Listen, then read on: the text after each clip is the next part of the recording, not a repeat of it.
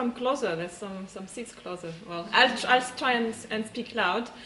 Uh, I will also try and speak slowly. I have a tendency to start slowly and then I, I then I, I, I, continue very fast. And I, I realize that English is probably not your first language and you don't have many classes in English. So I'll make particular efforts to be slow and articulate.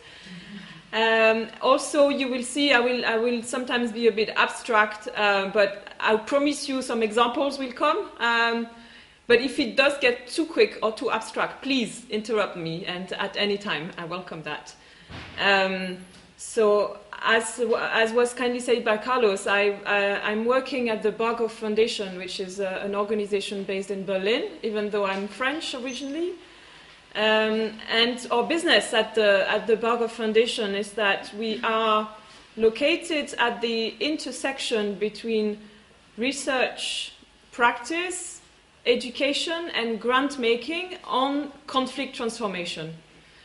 Uh, and I'm directing the research program, but because we have that interesting constellation, I think a lot of my work is building on what my practitioner colleagues are doing, um, and is also then feeding into their work. And also, we have a lot of interactions with the policy world, so we always try and, and have a nice cycle of, uh, of practice, research, and policy advice. Um, which I think is quite unique, and that's why I've been there for 11 years, and, and that's why, why I still continue enjoying working, working there. Um, the way we define conflict transformation um, is so I'll, I'll, come to that in a minute. Uh, for us, conflict transformation is a specific approach to intervention in conflict, armed or unarmed conflict, um, and it has a, number of specificities. I would say the first one is that we consider that conflict is an inherent and, and inevitable um, process of human relations. And so, what conflict transformation is all about is the transformation of destructive and violent conflicts into constructive non-violent conflict. So it's not about avoiding and, uh, and eliminating conflict, but about avoiding and limiting violence.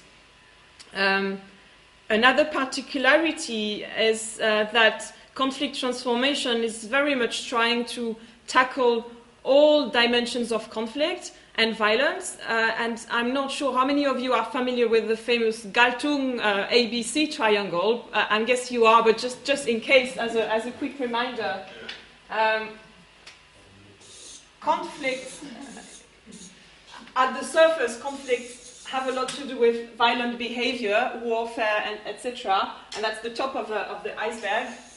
Um, so that's the B, behavior. Our attitude, this is the cultural violence that justifies um, active and uh, direct violence. Um, and then the C, which Galtung calls contradiction, uh, this is about structural root causes of violence, whether it's about um, inequality, uh, patriarchy, um, exploitation, um, colonialism, and so forth.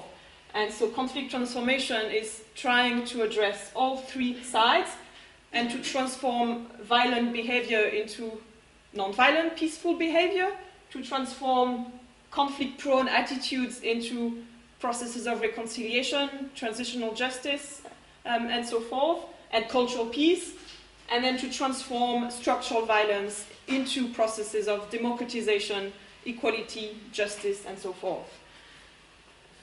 Um, another particularity uh, of conflict transformation is that we very much try to embody another triangle, which is very core in the field of peace research, which is the Lederach triangle. Probably many of you know this triangle too, but just in case.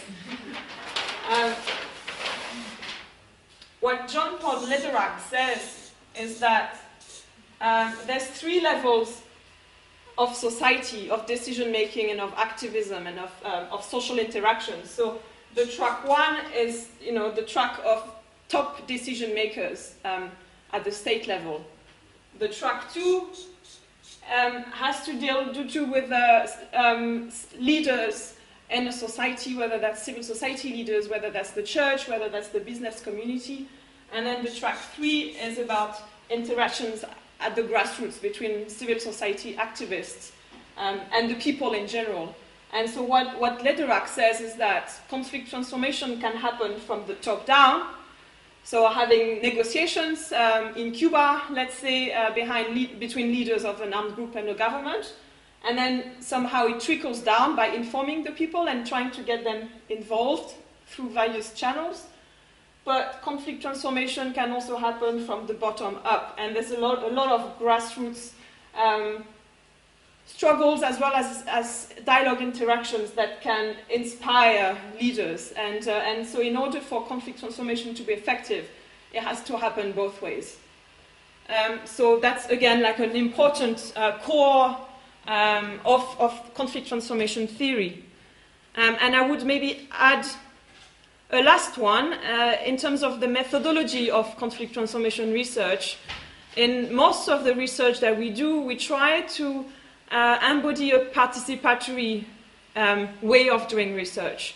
And as much as possible, we see the objects of research as being the subjects of research. So that means that we do research with people in conflict. And as has been mentioned before, for instance, a lot of the work that I have done on armed groups and their transitions, we have worked with members of armed groups uh, or with former veterans from armed movements, asking them to reflect critically on their own experiences of transi- trans- transitioning from underground militant um, activities to peaceful political activities. And uh, we do research with them, and then we make that research available to others, where we facilitate a peer exchange between, let's say, former armed group leaders and movements that are now in negotiations so that that space can be used for mutual learning. And we are just there to facilitate that exchange. We're not there as the experts that will come with the knowledge. So that's in a nutshell how we understand conflict transformation. Um, now, the topic of today um, is based on um, complicated title, which is basically the draft title of a, of a paper that I wrote and that will be published soon, which is exactly and trying to understand in a more systematic manner what are uh, the respective roles of peace building and nonviolent civil resistance in processes of conflict transformation. Um, as you will see, uh, the reason why I have here these uh, overlapping circles is that peace building and civil resistance have a lot in common. Um, they share mutual goals and they have a lot of means in common but there's also a number of distinctions that I think we as researchers and as activists and as practitioners need to better understand in order to, uh, to see how they can complement each other for more effective conflict transformation. Um, so the report um, is uh, resting on three basic assumptions. The first one is that, as I just said, um, civil resistance and peace building, and I'll define these terms in a minute, they share a common commitment to social change and increased justice through peaceful means, but they are rooted in different approaches to conflict transformation. Um, the second basic assumption is that these two fields, and I call them after Lederach, uh, the revolutionary approach to conflict transformation, which is civil resistance, and the resolutionary approach, which is um, peace building, they have developed kind of in parallel and kind of in mutual ignorance. So, uh, civil resistance, which is a much uh, more recent field, I would say, um, has developed its set of scholars and activists and circles of knowledge, um, and, uh, and in the growing numbers also uh, master's programs and, and, and schools and the peace building community, which is much, much bigger, better funded, and, uh, and, and uh, better known, has also developed its own distinct set of, of, uh, of research and practice. Um, and so, therefore, the third basic assumption is that in acute conflicts that are characterized by strong power asymmetry between the have and the have not, between the elites and the people or what we, we call the top, well, the, the, the elites and the underdog. Um, in such conflicts, in order to have a just and sustainable peace, we need both sets of strategies. and they need to be employed in a coherent and complementary fashion. So the whole point of that paper and this presentation is to, is to, um, is to show you how I developed this idea of a complementary approach. Um, first, I will go into the, well, the definitions and kind of a, a comparison of what I, what I mean with peace building, what I mean with civil resistance. And then I will use a specific model to show you how, in practice, at different stages of transformation of conflict, they can complement each other. Um, so I apologize for these quite uh, complex definitions. I've already defined conflict transformation. Maybe I'll just read them for now, and then I'll, I'll kind of explain what I mean by these definitions. So civil resistance is defined here as an extra institutional strategy to wage conflict. Uh, and in these strategies, the primary um, agency is played by organized grassroots movements that use various strategically sequenced and planned nonviolent tactics that range from strikes and boycotts to marches, demonstrations, non cooperation, self organizing, and constructive resistance. And the goal of these tactics are to fight perceived injustice without the threat or without the use of violence. So, this is how I would define civil resistance. And I'll come back to these uh, dimensions in a minute. Now, peace building um, is, I think, much harder to define, and um, it, it, has been used in many different dimensions and different ways, sometimes quite contradictory to each other. So, in that paper, I'm trying to use a quite broad and all encompassing definition of peace building. So, I describe it as local, state based, or international strategies which are used to mitigate imminent, ongoing, or past violent conflicts and to promote a lasting and sustainable peace. Um, so, peace building can happen, as I said, either through top down or bottom up dynamics. And the main methods that are used in peace building um, to promote peaceful relations between parties to a conflict include dialogue, negotiation, mediation, as well as um, methods to build or to rebuild institutions for peace. So now that I have um, told you the all-encompassing definitions, maybe I'll go more, a little bit more in detail as to what I mean uh, with these terms and what do they have in common and what, where are the main distinctions. So the first, um, the, the top um, layer there is actually the, the commonalities between these two strategies. So the commonalities are that both, both peace building and civil resistance um, are orientated towards the search for just peace by peaceful means. So the normative end goal is to, um, to look for a situation of a positive peace. So peace at the attitudinal level, at the structural level, and at the direct uh, conflict level. And how this is reached, um, the means to reach, to reach um, positive peace is um, through the opposition to physical violence. So all of the means that are used by these different tactics, um, sorry, these different sets of strategies are non-violent or peaceful. So uh, well, this is quite general. Um, now, what, what are the distinctions? So I don't know how familiar you are with civil resistance as a, as a theory and as a practice. I'm sure when you hear the term civil resistance, um, the, main, the main names that will come to your mind are, are, are names like uh, Martin Luther King or Gandhi. Those are like the, the historical um, developers, I would say, of the theory of, of nonviolence. Um, but more recently, there's been a revival of interest in nonviolence as a practice, uh, thanks to the color revolutions in Eastern Europe, in Central Asia during the early 2000s, as well as the Arab revolutions that followed um, a decade later. in all these cases, what happened was um, um, essentially massive street protests that led to the resignation or the overthrow of leaders that were considered to be corrupt or to be authoritarian. So that's the main image that usually one associates with civil resistance. Um, a fundamental component of civil resistance is that it's oriented towards justice and against the status quo.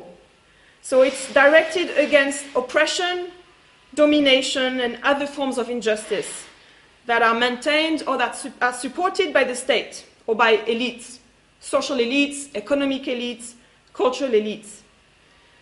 So, a, la- a, large segment of the scholarship and the research on civil resistance focuses on nonviolent struggles against dictatorship, but also there are other accounts of the use of civil resistance against other forms of injustice, such as um, struggles for national liberation, like we can think of Palestine or Tibet or Western Sahara or West Papua, but also nonviolent struggles for land rights, uh, like in Brazil or in India, or nonviolent struggles against corruption in many countries, or women's nonviolent struggles against patriarchal systems, for instance.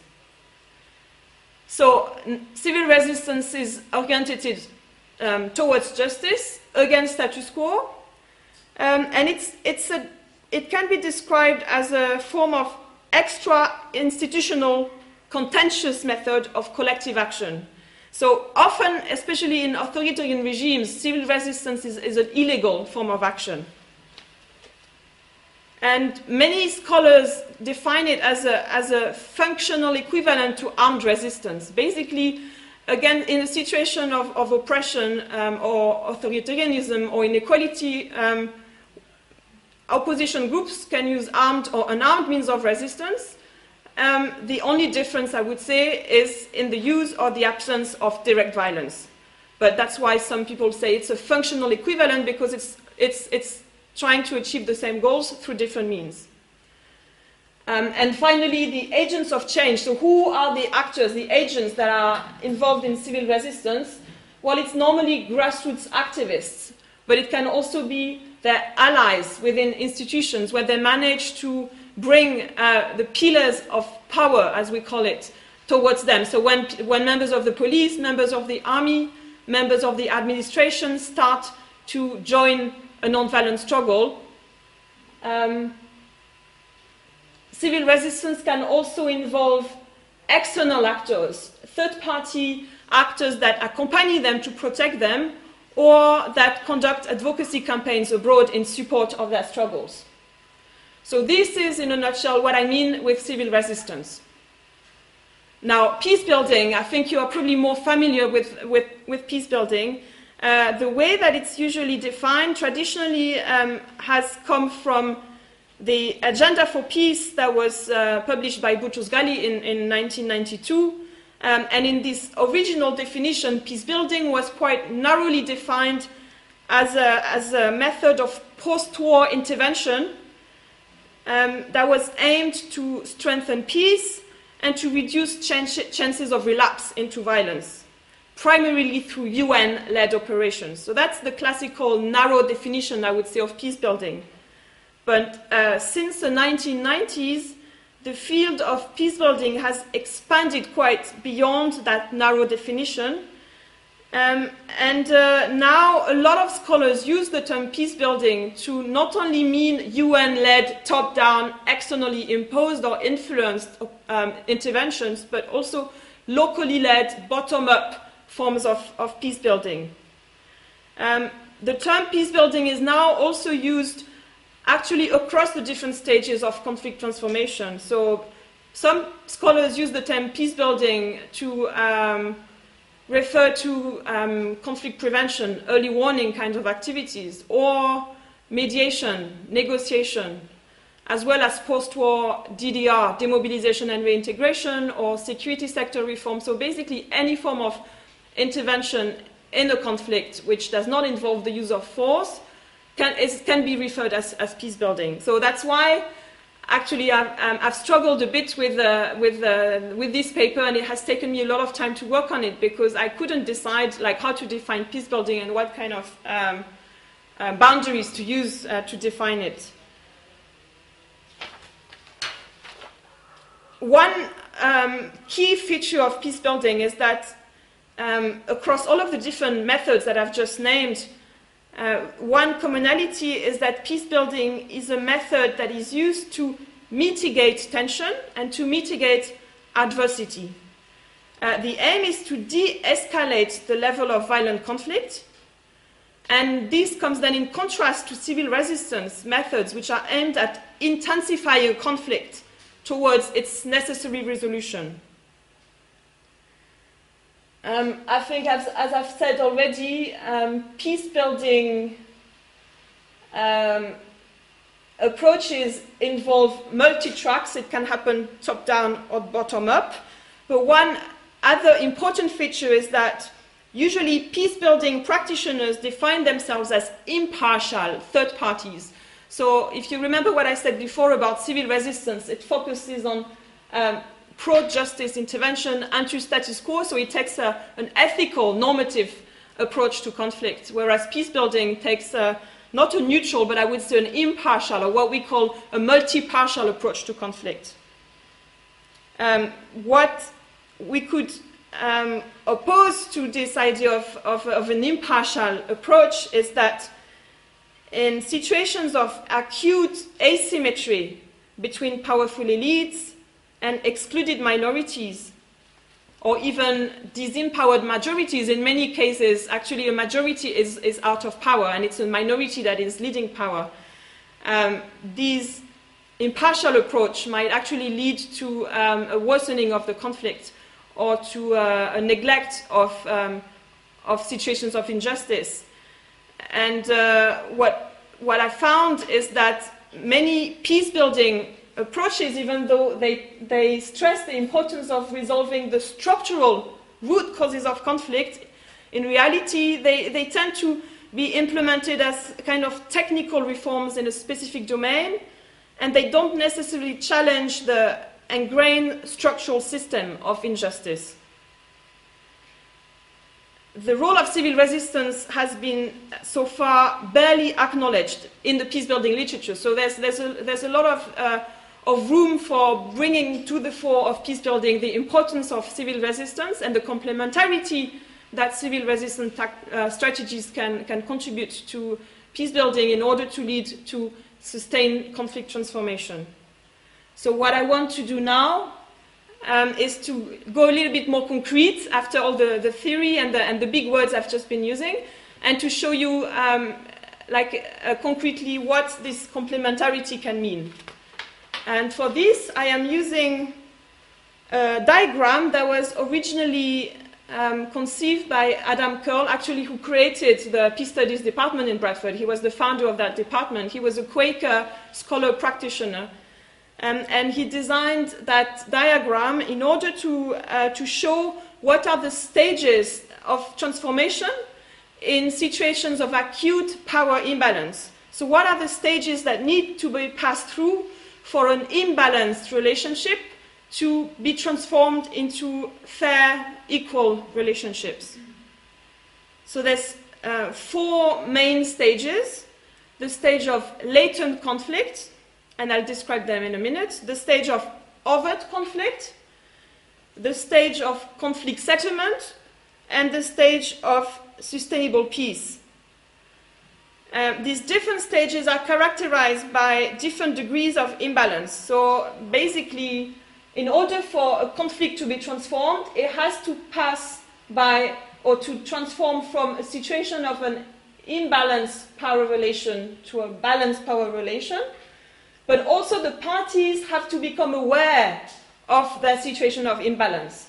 So, the first stage of latent conflict is a stage when there is a situation of a structural violence, there is injustice in society, but um, the underdog, let's say, might not necessarily be aware of that situation of injustice. Um, and therefore, in that stage, conflict transformation strategies need to awaken conflict parties to this situation of imbalance, the need to address um, structural violence, and to um, avoid violent conflict at the same time. So I think that civil resistance methods um, are very effective at helping um, conflicts that are in that early stage um, through what Paulo Freire calls conscientization of, um, of the underdog, so that they develop an awareness of the need to address and to restore equity.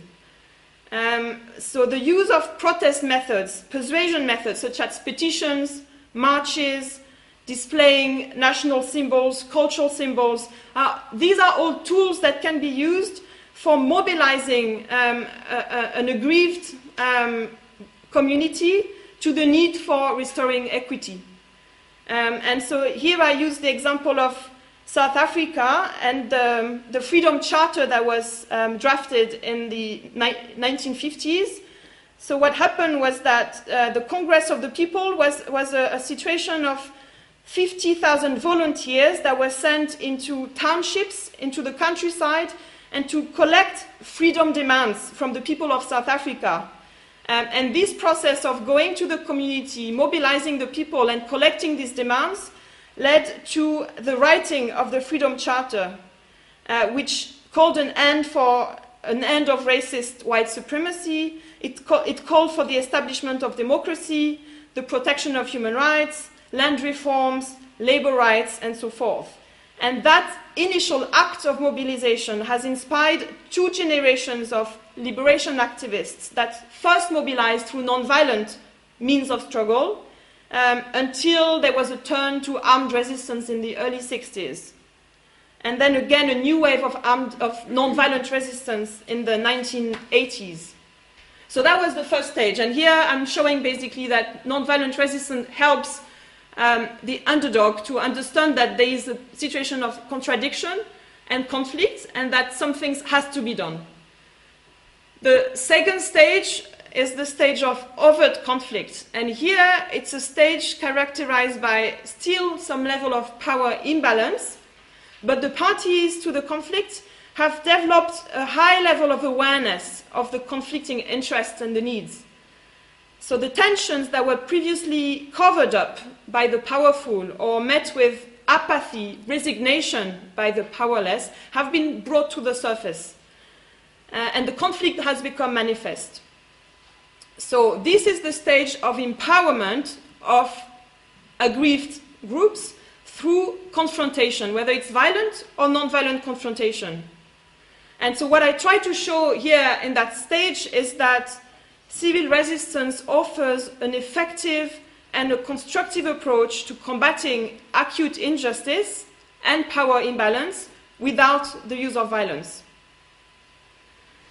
I, when, when, I, when I looked at the different tools that are used by the peace building literature to describe the functions of civil society in peace building, I find lots of tools like protection, monitoring, advocacy, facilitation, but I don't find any tools that are related to this confrontation, especially non-violent confrontation, so that um, uh, uh, like the um, underdog can redress situations of power imbalance. So here, I think civil resistance is a very useful complement to peace building.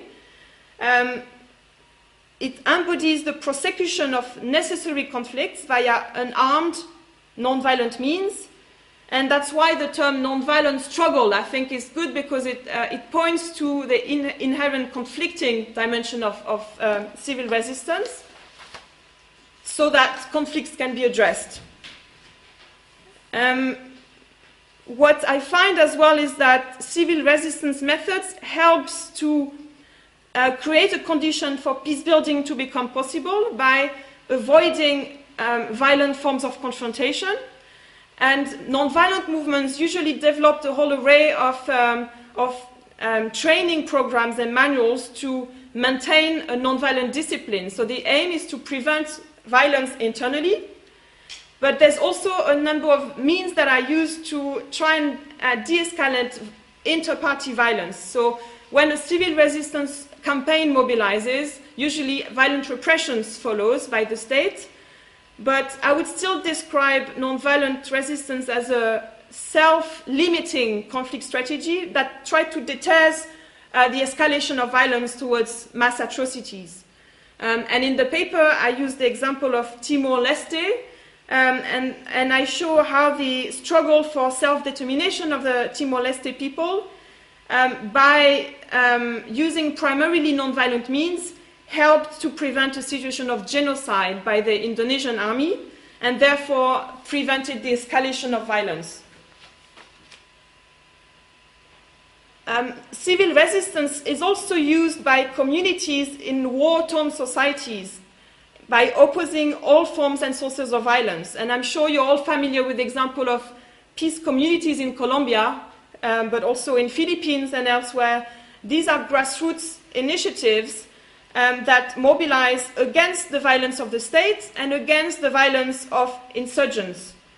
And these initiatives show that it's possible to engage effectively in organized nonviolent forms of conflict, even in the midst of armed conflict. So, again, here in that stage, I try to show how civil resistance can be used to escalate or, let's say, intensify the level of conflict, but without uh, leading to uh, violence, genocide, and so forth. For me, um, the two most interesting stages are the next, the next two. Um, the third stage of conflict settlement is reached when confrontation results in a shift of power relations towards greater balance between the parties, um, when the weaker party becomes a necessary partner in dialogue. Uh, this is when negotiation, dialogues, and mediation starts, so that the parties can then uh, resolve their conflict through conciliatory means of peace building. And what I try to show here is that civil resistance can be seen as a pre conciliation or pre negotiation strategy because it helps um, negotiations to, uh, to, to lead to sustainable outcomes. Um, I, I, use the example of, Pol- of Poland. Uh, the Polish Solidarity protests um, in the 1980s, Solidarność. This example shows how the use of strikes, demonstrations, were helping to put pressure on the Polish authorities to accept that there has to be a dialogue between the state and society. And the use of civil resistance methods uh, forced the, the state to recognize that, um, that dialogue had to happen in a kind of equal, balanced way. Um, I, talking about women, another example would be um, the struggle that women in Liberia fought for uh, the end of, of, civil war. In 2003, uh, a group of Liberian women launched massive protests against the fighting in the conflict between um, various armed groups. They forced um, the President Taylor to attend peace talks and to invite armed groups for peace talks in Ghana. What they did is that these women they traveled to the negotiation site in Ghana. Um, they staged a sit-in outside of the presidential palace where the negotiations were happening, and they said, "We're not leaving until you sign a peace accord." Um, and uh, after a few days, um, eventually the, the, peace accord was signed. And uh, what, what, that shows is that when civil society organizes through, through civil resistance, uh, it can force um, equal negotiations to, to happen. Um, and uh, maybe I will, I will give you an, an, another example, which is the one that I know best, which is the example of Nepal. Um, in Nepal, there was a 10 years um, armed insurgency uh, that was fought by the Maoist um, armed group against the state. Now, after 10 years of armed struggle, uh, the, the Maoists and the state reached a situation of, uh, of, um, of status quo, or what we call mutually halting stalemate, or basically uh, none of the parties was winning. Now, what happened was that uh, the Maoists decided to um, leave their weapons aside and to join a massive civil resistance campaign in the capital where millions of Nepalis marched to the capital. And that civil resistance movement forced the king to resign and forced the mainstream political parties to sit at the negotiation table with the insurgency.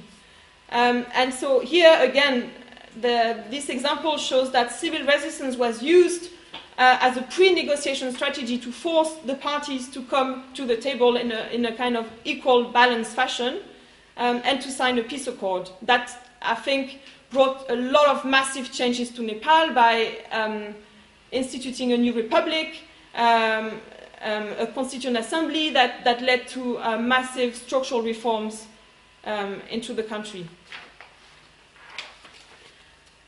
What I also show is that um, peace building methods are an important complement to civil resistance because it helps to transform polarized conflict scenarios into win win scenarios. Um, when nonviolent resistance is used in situations of acute polarization, let's say a division between ethno political groups, or when conflicts involve issues that are not negotiable, like issues around identity, issues around the survival of a community, um, a transformation of power relations through civil resistance is not enough to come to a positive peace. And dialogue becomes necessary to facilitate the articulation of the needs and interests of all parties into mutually acceptable solutions. And here I use the example of Tunisia, and which I compared with the situation of Egypt after the um, 2011 revolution. What Tunisia shows is that when civil resistance through the Jasmine Revolution, as it's called, when, when the Tunisian people forced um, the government to resign, um, because civil resistance was followed by a very inclusive national dialogue, whereby the leaders of that movement sat together and initiated uh, a dialogue around what kind of society do we want, what kind of democracy do we want to build. This helped the, the civil resistance gains to, to be sustained and for the democracy to, to become sustained. Whereas in Egypt, the revolution was not followed by such an inclusive national dialogue, and I would argue that this is one of the main reasons why the gains of the non-violent revolution were lost very quickly. So here, it's what I wanted to show was that civil resistance is an important pre-negotiation strategy to equalize power relations before dialogue, but inclusive dialogue is an important complement because it helps to translate gains made through protest into mutually acceptable outcomes and it leads to more sustainable peace. Um, and I'll finish with, a, with the last uh, stage, which is the, the stage of sustainable peace, actually.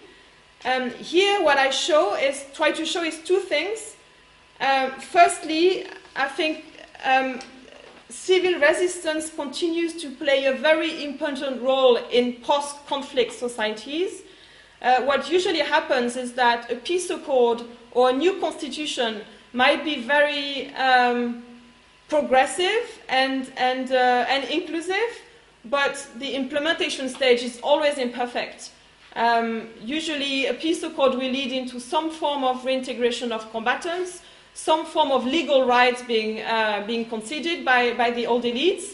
But in terms of the implementation of the more tricky parts of, of uh, peace accords, like transitional justice, like changing uh, a culture of violence um, that benefits elites and, and the status quo, or in terms of transforming the real socio-economic power, changing land property and so forth. The implementation rarely happens.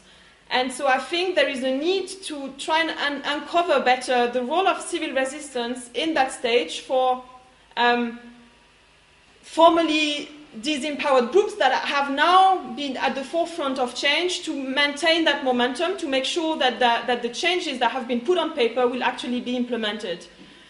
To give you a very concrete example, uh, last December I co organized some trainings in Nepal with um, activists that were comprised by um, transitional justice right groups, so victims that have been that have lost uh, relatives or have, that have been injured or that have lost property in the war and that are demanding justice. and that justice is not being met. So there's been a couple of commissions set up by the state, but these commissions are progressing very slowly. They are dominated by uh, political interests and not really by, by experts and, and real change.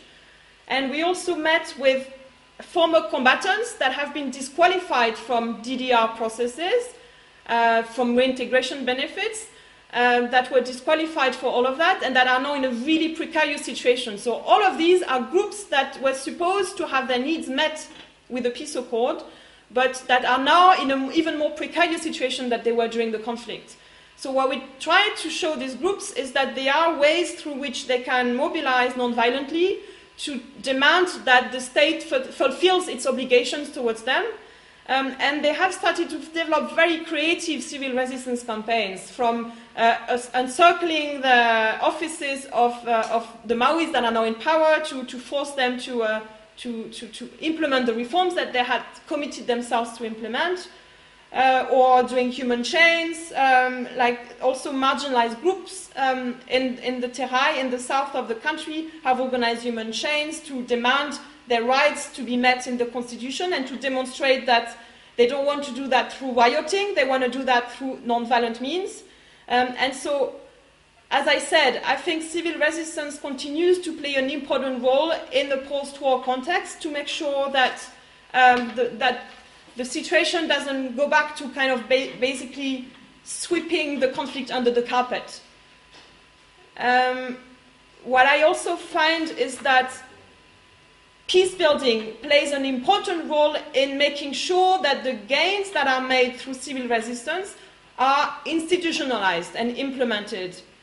A civil resistance movement, because it has very democratic features, it tends to bring about democratic leaders like um, Lech Walesa in, in Poland or Aung San Suu Kyi in, in Myanmar. Um, and uh, and le these leaders that become the new state, or that become part of the new state, can help through peace building methods um, to make sure that the non-violent um, societies that civil resistance campaign was trying to embody and to prefigure will actually become a reality.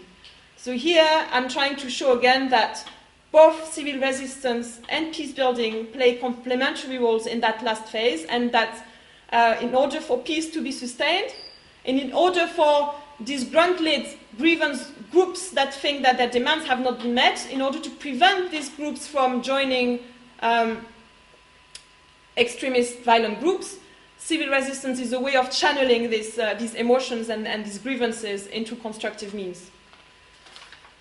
So what I, what I do in the, in the conclusion to that report, um, I try and understand, so what are main takeaways uh, for different communities? And because I think the, the peace building community still lacks awareness of what civil resistance means and what gains it can bring to, to, to their work. I focus on that community and trying to understand how can the peace building community be made more aware of, of civil resistance.